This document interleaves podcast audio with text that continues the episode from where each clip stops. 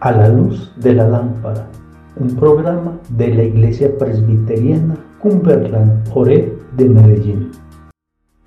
Tu palabra es una lámpara a mis pies y una luz que alumbra mi ser.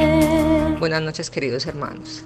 En la noche de hoy vamos a estar haciendo un breve recorrido por el libro de Isaías en el capítulo 40 y tiene por título Nuestro gran Dios trae consuelo.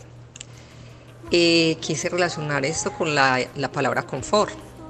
Y la idea de confort puede traer a nuestras mentes una nube de imágenes que va desde reclinables hasta un viaje por un crucero. La comida de confort se trata de la nostalgia y los sentimientos provocados por un platillo conocido y satisfactorio. Las comodidades son los elementos materiales de lujo que nos ayudan a proporcionar comodidad física externa. El confort se relaciona con todo lo que es calientito, suave y satisfactorio. No solemos conectar la idea de la comodidad a la fuerza o al poder.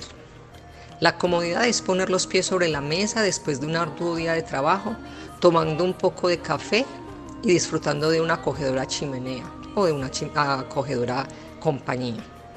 A menudo creemos que la comodidad es un concepto blando. La comodidad no es una palabra que conlleva trabajo. Sin embargo, la palabra confort es una combinación de las palabras en latín cum fortis o con fuerza.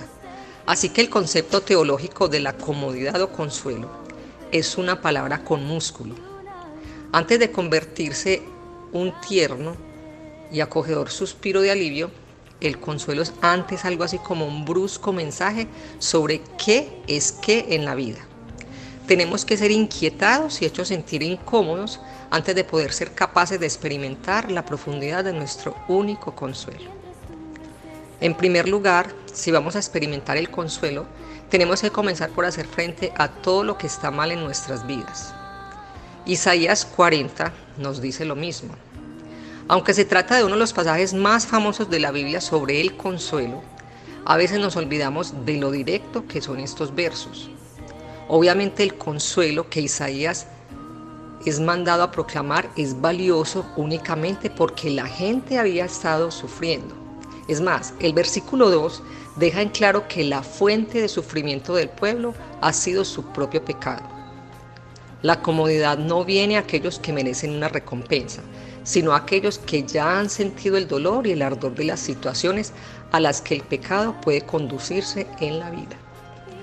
El resto de este pasaje expresa el vínculo entre la seriedad de los bordes dentados de la vida y la aparición de un verdadero consuelo.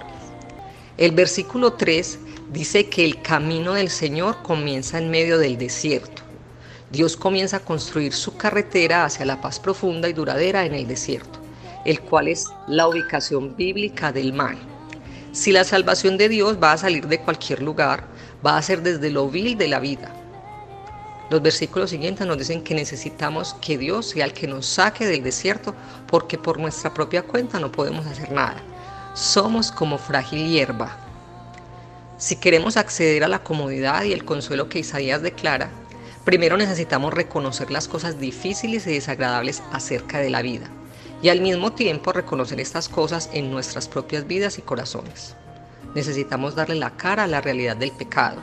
Tenemos que encontrar a Dios en el desierto y luego admitir que somos demasiado débiles, como la hierba, como para salvarnos a nosotros mismos. De hecho, teniendo en cuenta nuestro pecado y debilidad, tenemos que convertirnos a Dios por completo. Si lo hacemos, Isaías 40 puede convertirse en nuestra realidad seremos los corderos acurrucados a salvo en los brazos de nuestro pastor. Oremos. Dios, tú nos cuidas. A veces nos quedamos encorvados por el peso de este mundo, por las dificultades y luchas que encontramos en la vida.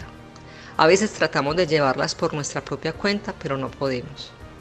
Oramos para que no podamos volver hacia ti y que podamos buscar y encontrar consuelo solo en ti. Te pedimos que nos ayudes a ser renovados por ti y que te podamos conocer más. En el nombre de Jesús oramos. Amén.